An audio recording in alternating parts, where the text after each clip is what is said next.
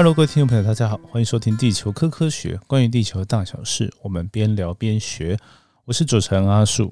呃，今天呢，跟大家来再郑重讲一次，就是阿树有一个社团叫做“地球科科学”，就跟我们的节目一模一样的名称哦。大家上网去搜寻到就会看到，或者是呃，你到阿树的地球故事书里面应该会看到，因为我把它放成置顶文章。一个是有 Q R code 可以扫的，然后另外一个是连接，直接点进去就可以加入的。所以对我们的节目啊的一些沟沟通互动有兴趣的，就欢迎可以加入。然后阿树本来是希望大家可以在这个平台上面呢，可以聊聊天，然后讲讲对节目的心得，甚至敲碗。好，那这边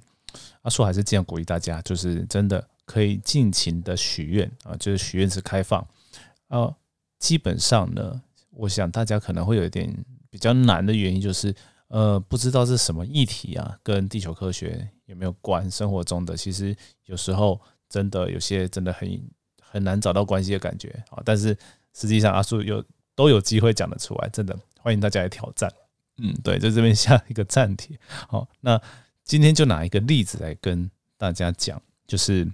诶鳗鱼。哦，前面之之前有一个 某餐酒馆啊，po 的鳗鱼文章之后引发，其实那个餐酒馆之前还引发争议，po 了一个巴沙鱼。那为什么这些 吃的东西啊，阿叔会把它拿来跟地球科学里面可以讲呢？哦，那也有一个那个很有名的 podcast 问我，就是蔡宇哲老师啊，哇塞心理学蔡宇哲老师说，哎啊，这个餐酒馆为什么我有涉猎？对，所以我就跟他讲了。好，主要呢就是为什么这要讲这议题，就是呃海海鲜或者是海产，其实就是海洋的一个部分啊。那大家有知道吗？阿叔有写呃海洋一百问嘛，所以我对于这个海洋环境，然后甚至呃生态，还有这些渔民啊的的生计，我都觉得蛮重要的。而且这些其实是要去找一些平衡点的，你不能只说啊大家都不要吃鱼啊，或者是怎么样的。对，我们可以用一个比较永续的方式去谈这个海产，我觉得是蛮好的。就是就是各各各种都是啊，不管是呃路上的哦各种动物，就是对，除非你吃素，可是吃素你也也是有一些种植上的问题嘛。对，其实大家都可以都可以聊了。对，那今天阿树呢就来呃从这个角度去切入。好，那首先呢，我们先还是呃讲一下这个事件啊，大概就是。这事件比较没有之前那个巴沙鱼那么大。我先讲之前巴沙鱼这个，对，就是某个呃粉砖呢，它就会呃，它其实是一个餐酒馆。然后呢，我个人真的是不喜欢，但是它好不好吃我没吃过了，只是从网络上看到这些文字，我就个人就没有很想去。那我也不是叫大家不要去，只是说借这个例子呢，给大家看一下，说啊，其实我觉得负面行销比较不好的地方在哪里，然后对整个。呃，大环境的产业有不好的地方在哪里？好，那第一个就是讲到他之前讲一个巴沙鱼哦，巴沙鱼其实呃，它是一个俗称呐，哦，比较多就是我看一下哦，它其实是一种越南进口的鲶鱼的俗名啊，这个是农委会水产试验所的。那这个资讯我是后来去看那个事实查中心呐。好，那那那个。这个所谓的餐酒馆，还是告诉大家说啊，这个市售的巴沙鱼都有泡磷酸盐。然后呢，它的证据论据是说，哎，巴沙鱼退冰之后拿去煎，会发现都哎有很多白色水，那个是磷酸盐药水啊。然后鱼也会缩小啊。然后大家就讲说啊，这个磷酸盐对身体很不好啊，很有毒性啊。啊，大家啊，台湾很多喜肾的人就是这样来的。哦，这个这个非常的，其实我从科普的角度来看，就会有点皱眉了。对这种食安的议题，我觉得就要很小心，不要造成额外的恐惧。那他当然事后他有他自己一套说法了。那对这个这个，可是不管他的说法，就是自圆其说的说法怎么样，他在事实查核中心这边就会被归类在说，他容易呃造成恐慌，所以它是一个需要厘清事实的东西。那也就代表说，呃，这个网络上的东西就是这样嘛。你再多传出去的话，它其实就会更容易歪掉，然后更容易产生很多误解。哦，那再来就是，诶，有一些比较专业的人士就说，这个巴沙鱼其实它没有它是不是说很高级的鱼啊？但是呢，它因为味道呃比较淡吧，好像可以去做很多种不同的呃料理之类的。那所以台湾也是蛮多会进口的。对，好，那但是它到底有有有什么坏处吗？其实很多很多东西都是会有一些泡。什么磷酸盐，或者是呃一些人工添加物的东西，比如说你我们有时候为了保鲜那个虾子嘛，它就会也是泡一些，我忘记是硼砂、硼砂还是什么东西的，对，但是基本上呃要卖拿出来卖，都是要符合这个呃食安的一些规范嘛。所以虽然你吃起来这样脆脆口的，但是呃有些人会觉得很好吃，但是我觉得就会比较注意说，哎，吃到这个时候它可能有。中间有经过这些处理，好，那基本上有这些食安规范的话，哦，如果除非他他违规了，对，但是你可以去跟食药署一些检举，哈，那总比你在网络上说，哎，这个行业的人都是这样还好，这我个人是比较不喜欢的，因为一定有奉公守法的人嘛，就你就说，哎，今天很多人都会都会那个遇到斑马线都不停下来都不礼让，你所有的开车人都会这样吗？不会啊，因为我像我最近就是。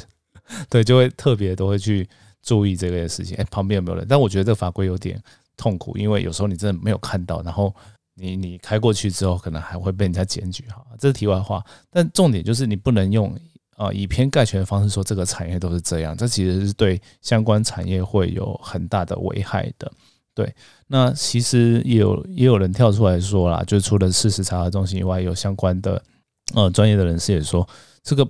很多的呃鱼都是会会可能会有些添加物，但是基本上它都有一定的规范。对，那在讲这种毒性的时候，很重要的也是剂量是一个很重要，就是剂量决定毒性这个概念。哦，就比如说啊，就是像我们。哦，平常每一年之中会照几次 X 光是 OK 的，这些都有一些规定嘛。那你不是说，哎，有这个辐射就一定很糟糕，对吗？你 你可能要照好几好几张、几十张、几百张，你可能才会稍微比呃一般没有没有照 X 光的人多一点点致癌风险而已。所以它是一一个就是所谓你在讲毒性的时候，你都要考虑到你说你摄取到多少啊，你也不会天天把巴沙鱼拿来吃啊。它就算真的有这样呃的一个情况的话，对。那但是，其实常常大家对于这个各种有所谓有毒性啊、有害的东西，然后有点风险不确定性，都会特别害怕。这时候我还是觉得你还是多看啦，因为像我刚刚讲的那个巴沙鱼的例子，他就讲的很斩钉截铁说啊，这个就是什么原因，这个就是什么原因。但是医疗跟公共卫生上面，其实常常原因是很复杂的。好，那同样的套路呢，我就看到说，哎，最近好像被他也是。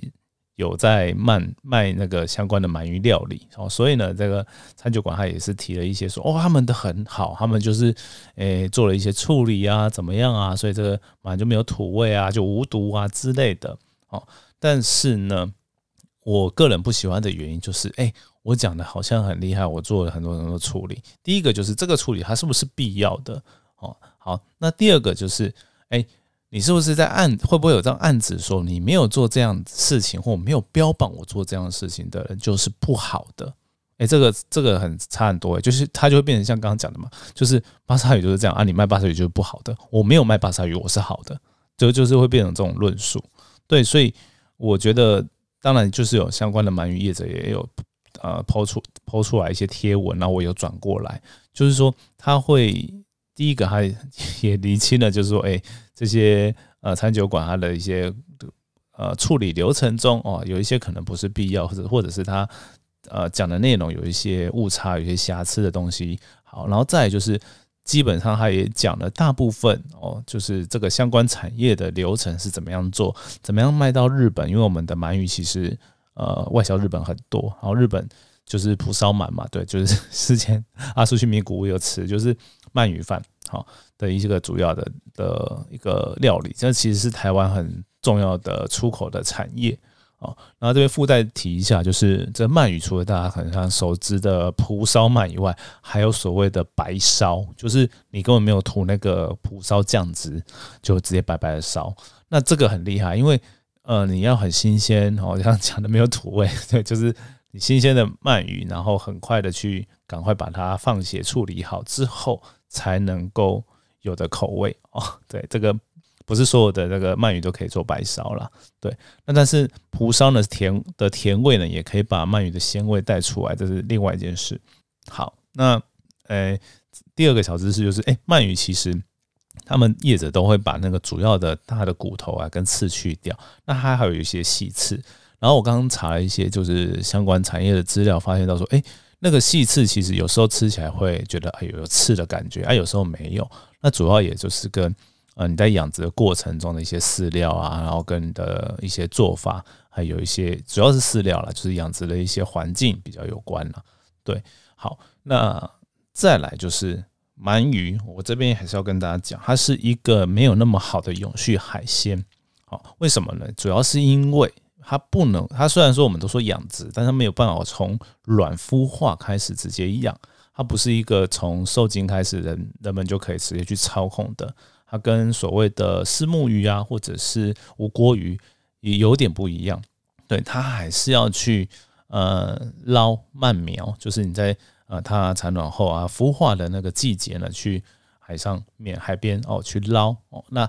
海边会有那种就是一种小屋啊，它那个在。在我记得好像秋冬吧，反正就会去捞这个鳗鱼哦。但我我怕我讲错，有错的话再指正我哈。反正就是在相关的啊，在差差不多季节的时候呢，他会去抓，然后抓这些细细的鳗苗。那鳗苗很细啊，就是大概 可能比布拉提大一点点而已。好，那把这鳗苗抓回来，去慢慢慢慢把它养大。对，因为。呃，你野生去抓那个鳗鱼其实非常困难的事情啊，就是你要抓到不容易。但是鳗苗你一次抓比较多，然后再抓回来养，哦，它其实这个产能效率就比较高。对，那当然它有一部分我们不可能全部都把它捞捞光光嘛，那还会在野外继续繁殖啊。然后我记得有一些规范就是，呃，你不能在呃野外随便抓那个成熟的鳗鱼，对，就是白鳗啊，就是这种日本鳗，因为它是比较。呃，快要耗竭的鱼种，就是它是有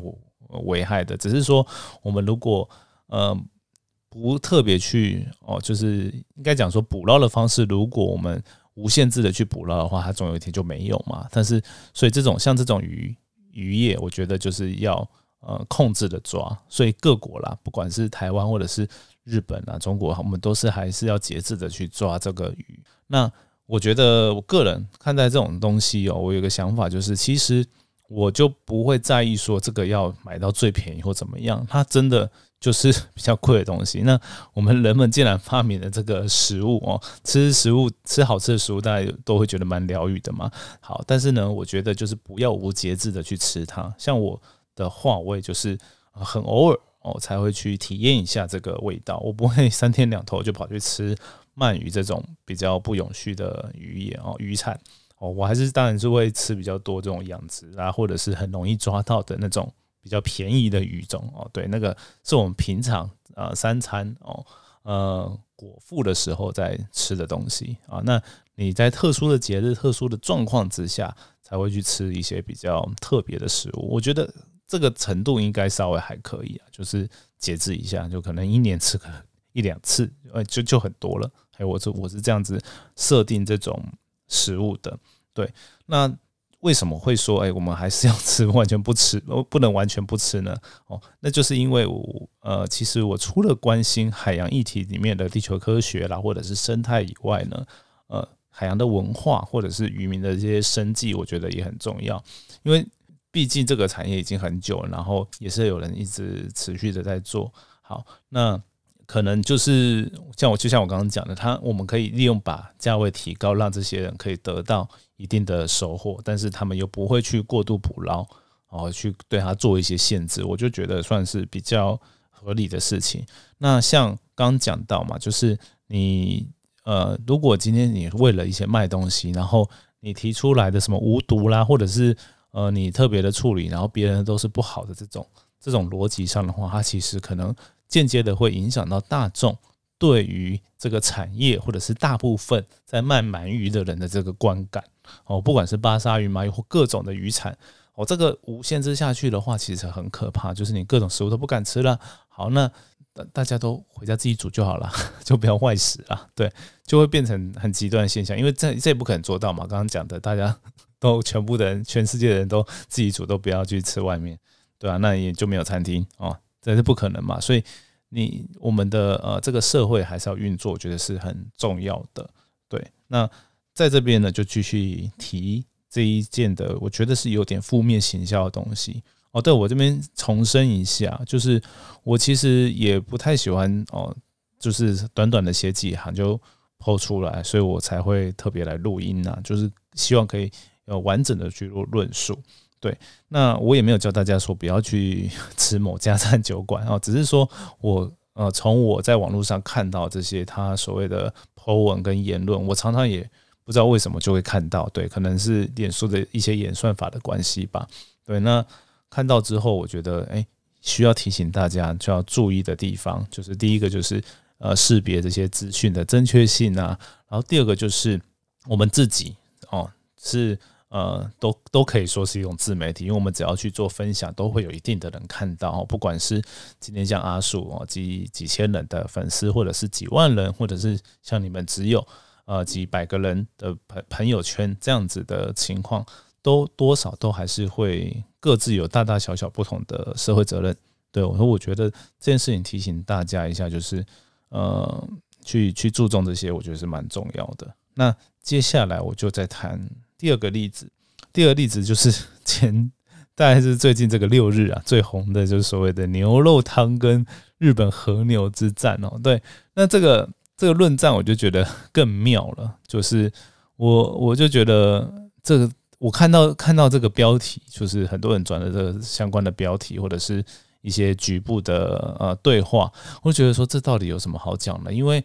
日本和牛对我来说就是 做呃烤牛排、牛肉啊、寿喜烧啊之类的，它完全不会放在牛肉汤里面的。对我自己也很喜欢在去台南的时候吃一些牛肉汤，然后去日本当然也有吃过烤肉相关的烤肉。对，那确实哦，这个都我觉得都很好吃啦。对，那就重申我刚刚讲的，就是呃这种。呃，食食物的东西哦，就是第一个是看价位，第二个是看它对环境的友善程度。像肉品的话，其实它有一个常常会有个议题，就是呃跟暖化有关，因为你养这些牛啊、猪啊，它其实都会造成暖化嘛。所以呃，其实吃肉，我觉得就是一个所所谓就是你符合自己呃的基本需求哦，营养的基本需求就差不多了。但是大这是大部分的时候，那你。偶尔你刚刚可以吃好一点的，那像我的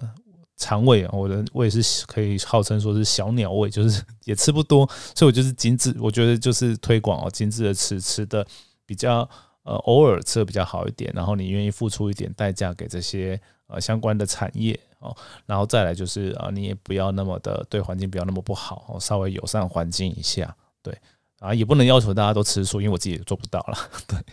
对这有朋友是说，哎，吃素就是一个道德制高点。我想说，哎，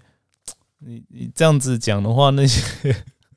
卖肉的人怎么办？对不对？所以这个真的是一些呃议题，应该做需要去做一些平衡的地方啦。对，好，那回过头来哦，讲这个